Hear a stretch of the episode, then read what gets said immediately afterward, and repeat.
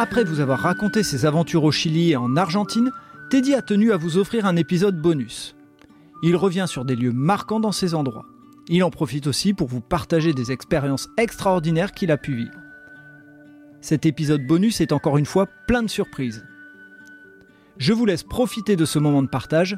Très bonne écoute Salut Teddy Salut Fred alors on se retrouve aujourd'hui, l'objectif c'est d'enregistrer un épisode pour euh, nous partager vraiment de manière un peu plus précise euh, des, moments vécus sur euh, la partie de ton voyage en Amérique du Sud et notamment la partie Bolivie-Pérou et l'Amazonie au Pérou aussi. Donc bah, je vais te laisser nous partager ces beaux moments. Très bien.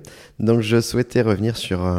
donc sur donc on va commencer avec la Bolivie, sur deux endroits qui m'ont particulièrement marqué en Bolivie. Donc il y a le Salar d'Uyuni, donc qui est un désert de sel dans le sud-ouest de la Bolivie. Donc c'est un des endroits les plus, on va dire, visités en tout cas de, la Bolivie et même un des endroits les plus marquants en termes de paysage donc euh, dans, la planète entière.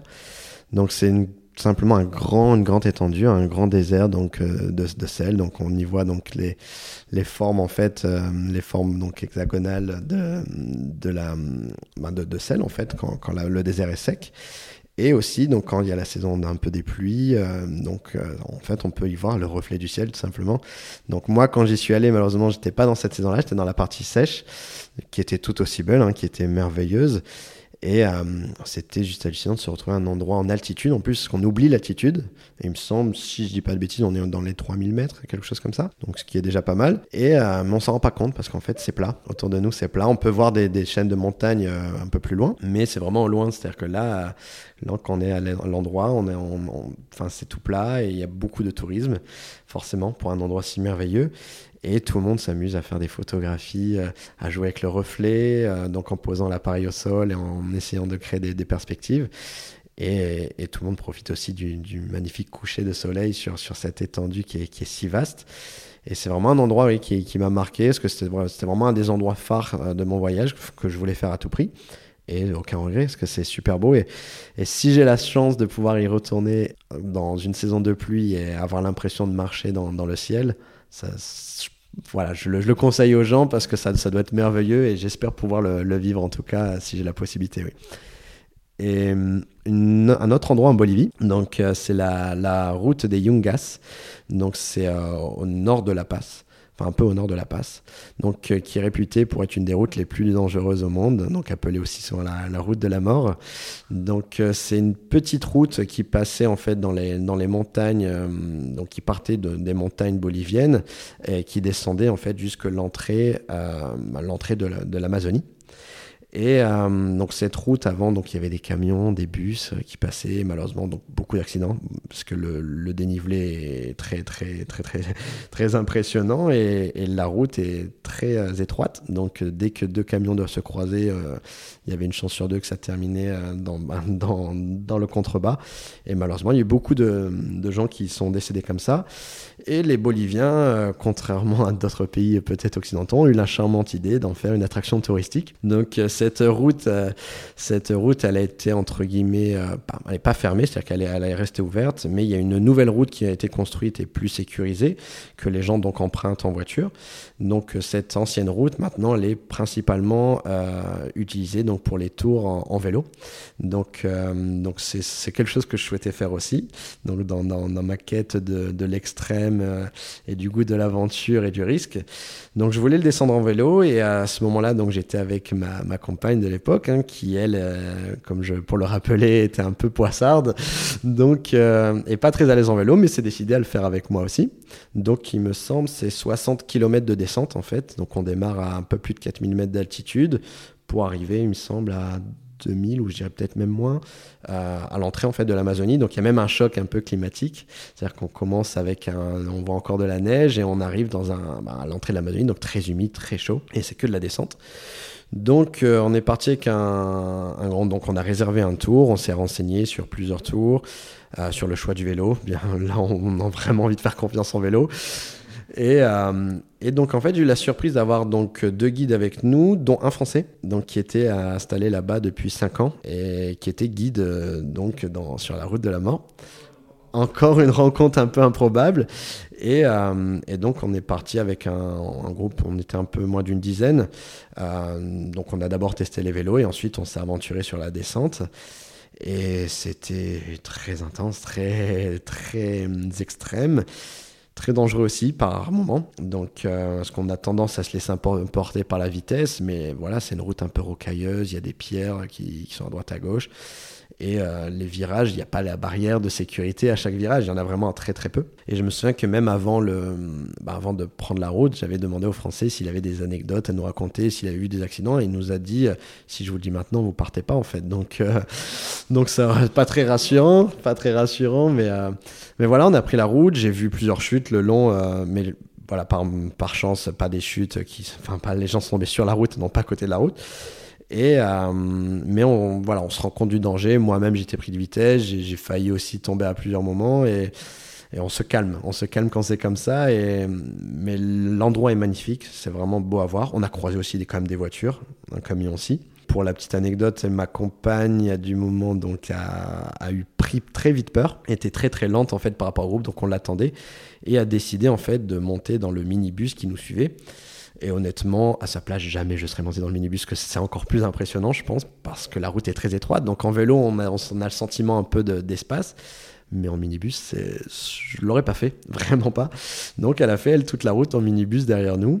Et euh, du coup, moi, j'étais pas rassuré parce que je conduisais, je regardais à l'arrière le minibus, chose à ne vraiment pas faire en descente dans des virages. Mais euh, c'était vraiment une belle expérience, très belle aventure. Et à la fin, la récompense était arrivée dans l'entrée de l'Amazonie. Et on avait, euh, on avait un repas tous ensemble avec une piscine pour euh, se rafraîchir. Et je pense rafraîchir les idées après après ça. Mais vraiment chouette expérience. Et on a eu le droit aussi aux anecdotes du coup de notre guide français. Et, des anecdotes oui qui, qui, font un peu froid dans le dos parfois. Donc ouais.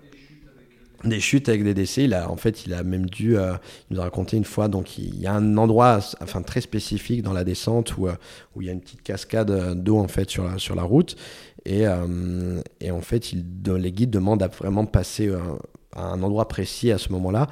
Et il y a une personne qui l'a pas écouté et, qui a fait un, bah, qui est passé par-dessus le vélo et qui se rattrapait au bord du ravin. Et lui, il a, il retenait cette personne et il a dû en fait laisser tomber la personne, sinon il enfin, il est en train de tomber avec le, avec le touriste. Donc, euh, quand il nous raconte ça, et je, lui ai demandé, mais comment tu fais pour revenir travailler après ça, quoi? Il m'a tout simplement répondu tout ce que tu vois là, si tu aimes bien, ben, imagine que ça c'est mon bureau. J'ai dit d'accord. c'est une façon de voir les choses, ouais. Mais c'est voilà, il en disait, enfin il le disait pas non plus avec le, sourire forcément, mais euh, mais oui, il, me disait pareil qu'il ses collègues, il a vu des collègues tomber aussi et, il les les a jamais revus, donc euh, un bus tomber aussi, euh, donc c'est la, la, route si elle a une réputation, oui, elle s'avère vérifiée malheureusement et c'est vraiment réel, donc et c'est même fou de se dire, euh, enfin, en tant que Français, quelque chose comme ça en France, la route est fermée, c'est tout. Elle est condamnée. Et, là-bas, non, ils en font une attraction touristique. Donc après. Euh, on n'a pas la même vision des choses, malheureusement. Oui, malheureusement, oui. Après, tant mieux pour ceux qui ont le goût de l'extrême, mais il faut savoir que voilà, il y a quand même un risque. C'est bien de le savoir. Je, le savais, mais pas à ce point-là. Et c'est en, descendant, je me suis dit, oui, y a, ça a son danger. Voilà, une fois, une, oh, je dis pas que je le referai pas, mais, mais, mais je le ferai peut-être avec plus de prudence, en tout cas, oui. Et donc, la suite de cette aventure, c'est le Pérou, c'est ça? Alors, au Pérou, donc, pour citer euh, deux endroits qui m'ont vraiment marqué, donc forcément, je vais, je vais pas être très original, mais le Machu Picchu, euh, exactement comme je l'imaginais, mais en plus surprenant. Donc, euh, tout le monde, tout le monde rêve du Machu Picchu quand on parle du Pérou et, c'est vrai que c'est un endroit fou déjà par où il est situé, par comment y accéder, parce que soit on y accède en train ou soit à pied. Euh, donc j'avais choisi à pied forcément, pour euh, comme beaucoup de monde hein, d'ailleurs. Hein. Et il y a même des marches de 3-4 jours pour arriver au Machu Picchu.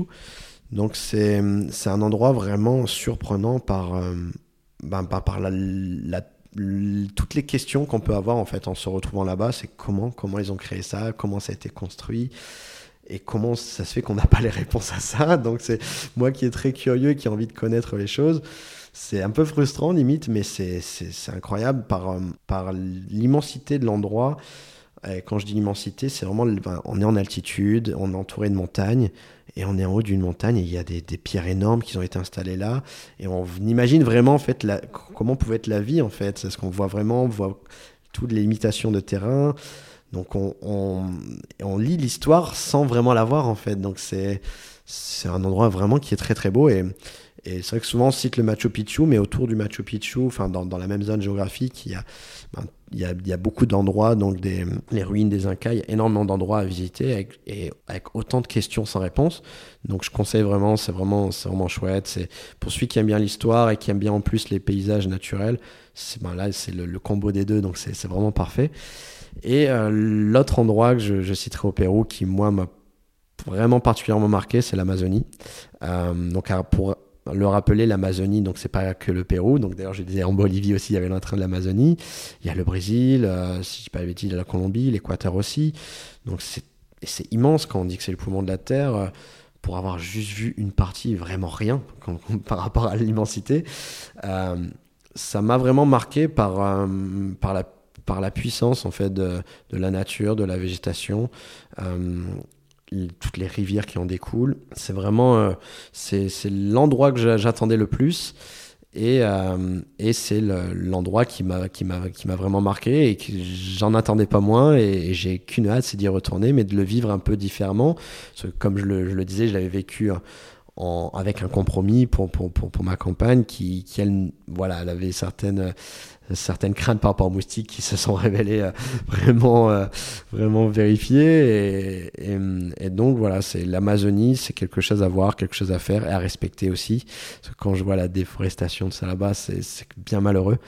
Euh, mais c'est voilà, c'est vraiment un endroit fou. Pareil, la faune, la flore, les insectes les rivières, les poissons qu'on peut y trouver, les piranhas. J'ai découvert là-bas qu'il y avait des, des, dauphins roses dans le, dans le, dans le fleuve Amazon, chose que je ne pensais pas que ça existait, surtout en Amazonie, mais ça existe, et donc voilà, il y a plein de choses à découvrir, et, et celui qui aime la nature, euh, je pense, oui, c'est vraiment à voir, et, et j'ai qu'une hâte, c'est d'y retourner, et de, de, le vivre un peu, avec un peu plus de temps, peut-être faire une belle excursion avec un guide, ça peut être quelque chose de chouette. Donc j'aimerais bien le, revoir. Et tu m'avais parlé euh, d'une euh, d'une expérience avec ton ex-compagne qui a eu euh, encore une autre mésaventure. Est-ce que tu veux bien nous en parler? Oui, c'est vrai que j'avais oublié de citer. c'est d'ailleurs c'est l'aventure qui m'a fait le plus peur vraiment dans mon voyage, malgré déjà ce que j'ai déjà cité. donc c'est la montagne. j'ai plus exactement le nom. J'ai plus exactement le nom en tête, mais bon, on la surnomme la montagne aux, sept couleurs. Donc c'est pareil, c'est dans, dans la même zone que, que le Machu Picchu. Enfin, c'est à partir de, la ville de Cusco, donc il y a beaucoup de tours qui s'organisent pour aller dans ces sites-là. Et euh, donc c'est une montagne qui monte à un peu plus de 5000, 5000 euh, mètres d'altitude. Donc il faut se préparer à cette altitude et les locaux nous le rappellent assez souvent. Donc on avait réservé un tour avec un guide euh, qui était censé aussi venir avec une bouteille d'oxygène dans son sac. Donc on fait confiance. Et euh, donc on était au pied de la montagne pour commencer l'ascension, donc beaucoup de touristes, c'est vraiment un endroit très touristique aussi, et qui, enfin, qui se justifie par la beauté de l'endroit. Et euh, donc nous, on, était, on avait acheté nos deux petits ponchos, on voulait faire une très belle photo au sommet, donc euh, en, mode péruvien, et avec nos petits bonnets aussi. Et donc on a commencé l'ascension, la condition climatique un peu catastrophique, on a eu de la pluie, de la grêle, donc le froid qui se ressent. Euh, et on commence à monter, à la moitié du chemin, ma compagne commence à manquer d'oxygène et, euh, et, donc à ne pas retrouver son souffle, donc un peu de panique forcément. Le guide qui lui est déjà bien en haut, puisqu'ils ont l'habitude de, de, marcher sans s'essouffler là-bas. Et donc là, c'est un peu la panique. Donc il y, a même un touriste qui est venu nous, nous aider, demander ce, qu'on a, ce qui se passait. Il l'a vite compris. Donc elle avait besoin aussi de sucre. On nous conseille de, manger beaucoup de sucre quand on est en altitude. Les locaux conseillent aussi de, mâcher donc la feuille de coca, de faire des thés de coca. Et euh, donc moi je voulais redescendre à ce moment-là parce que c'est vraiment pas bon de, continuer. Et elle a été très têtue. elle a voulu continuer en plus pour moi, même pas pour elle. Et, euh, et moi je, je voulais vraiment pas. Donc elle m'a dit si tu descends, je continue à monter. Donc forcément, donc je suis monté avec elle. Donc une fois qu'elle avait retrouvé son souffle, hein, bien sûr. Donc euh, donc là on est, je profitais plus du moment honnêtement. Euh, j'étais en train de la surveiller, si elle respirait tous les deux secondes, je dis ça va, oui, elle me dit oui, je respire bien. Et c'est vrai que bon, elle avait retrouvé son souffle, donc tout paraissait normal. Et on va dire à, une cinquantaine de mètres de la fin, où c'est un, un, peu plus, donc, euh, il y a, enfin, où il y a le plus gros dénivelé pour arriver au sommet. Là, elle commence à pareil, manquer d'oxygène, elle, perd sa respiration, donc elle suffoque. Donc là, je me dis, j'ai pas le choix, faut que je jusqu'au sommet parce que les guides sont en haut, ils ont de l'oxygène. Donc, euh, et là, ça dure, ça va vite et en même temps, ça dure très longtemps. Où en fait, là, j'ai vu qu'elle paniquait vraiment et je l'ai vue euh, sans couleur sur le visage et euh, et en fait, je voyais qu'elle avait peur en fait dans son regard. Et moi-même, euh, arrivé au sommet, je commence à crier euh, de l'aide. Le guide vient et je lui demande de l'oxygène. Il n'a pas d'oxygène. Donc euh, là, ça va très vite et j'ai l'impression qu'en fait, elle est en train de partir. En fait, ça a duré trop longtemps et c'est pas normal de ne pas pouvoir respirer aussi longtemps. Et là, il y a une touriste qui est sortie de, de, nulle part avec une bouteille d'oxygène. J'ai même pas eu le temps de la remercier. Enfin, dans la panique, je ne saurais même pas dire à quoi elle ressemble, mais je la remercie en tout cas. Et, euh, et qui nous a donné une bouteille d'oxygène. Et donc, elle a pu récupérer son souffle. Et il y avait un, un, Péruvien, donc au sommet, qui était en train de faire du thé à, vendre pour les touristes et qui lui a du coup offert un thé à, base de, feuilles de coca. Et là, le guide nous a dit clairement donc, faites vos photos et redescendez au plus vite parce que c'est ce qu'il faut dans, ces moments-là. Donc là, c'était vraiment une très très grosse peur parce que j'ai senti la peur dans son regard et il n'y a rien de plus effrayant de voir quelqu'un qui peut pas respirer et le temps que ça a pris surtout en fait. Donc euh, voilà, c'est un petit rappel aussi aux gens euh, quand on va dans l'altitude, dans les montagnes, plus on monte. Euh, voilà, il y, a des risques et ça n'arrive pas, pas qu'aux autres. C'est vrai qu'on nous dit, hein, il y a des gens qui, meurent en montagne juste par, l'altitude. Donc oui, ça, existe et j'en ai bien pris conscience à ce moment-là. Et je me suis dit, vraiment, elle aura la poisse jusqu'au bout dans son voyage. Mais, euh, mais, voilà, sur le coup, je rigolais pas. Après, on en a, on en a, on en a ri avec du recul. Mais on a, on a bien eu peur, oui. C'est ce que tu expliquais aussi euh, sur le fait de, de, se dire aussi que bah, quand on voyage à deux, euh, on a toujours la, la, la, sur la conscience la, santé et la protection de l'autre. Exactement, c'est-à-dire que je pense dans les deux sens, on se sent toujours un peu responsable de l'autre, alors Bon, il faut pas, on est, on, c'est une adulte, c'était une adulte, elle est toujours adulte d'ailleurs, mais je veux dire, on c'est, il faut déjà se concentrer sur soi, parce que parfois, en fait, en se concentrant sur l'autre, on, enfin, nous-mêmes, on va être la première personne à faire une erreur. Donc, c'est important vraiment de se concentrer sur soi, d'être là pour l'autre, mais pas de se mettre la pression. Après, je pense que c'est humain, les, personnes à qui on est attaché, ils sont à côté de nous, dès qu'il y a un risque, ben, on pense à l'autre. Et surtout moi, dans la situation où elle me rejoignait dans le voyage, elle vivait mon voyage entre guillemets, euh, et moi je partageais ça avec elle. Donc j'avais envie que les choses se passent bien. Et quand je voyais le nombre de moments où c'était tout l'opposé de, bien se passer. Euh, je me sentais, oui, je me sentais plusieurs fois coupable et aussi responsable. Et, euh, mais ça n'empêche pas que, voilà, on a partagé, arrivé en haut, le, sommet, par exemple, à la cette montagne-là, c'était magnifique. On a une photo qui est très belle, mais en apparence, puisque quand on sait la réalité, on se dit, bon, deux minutes avant, elle respirait pas.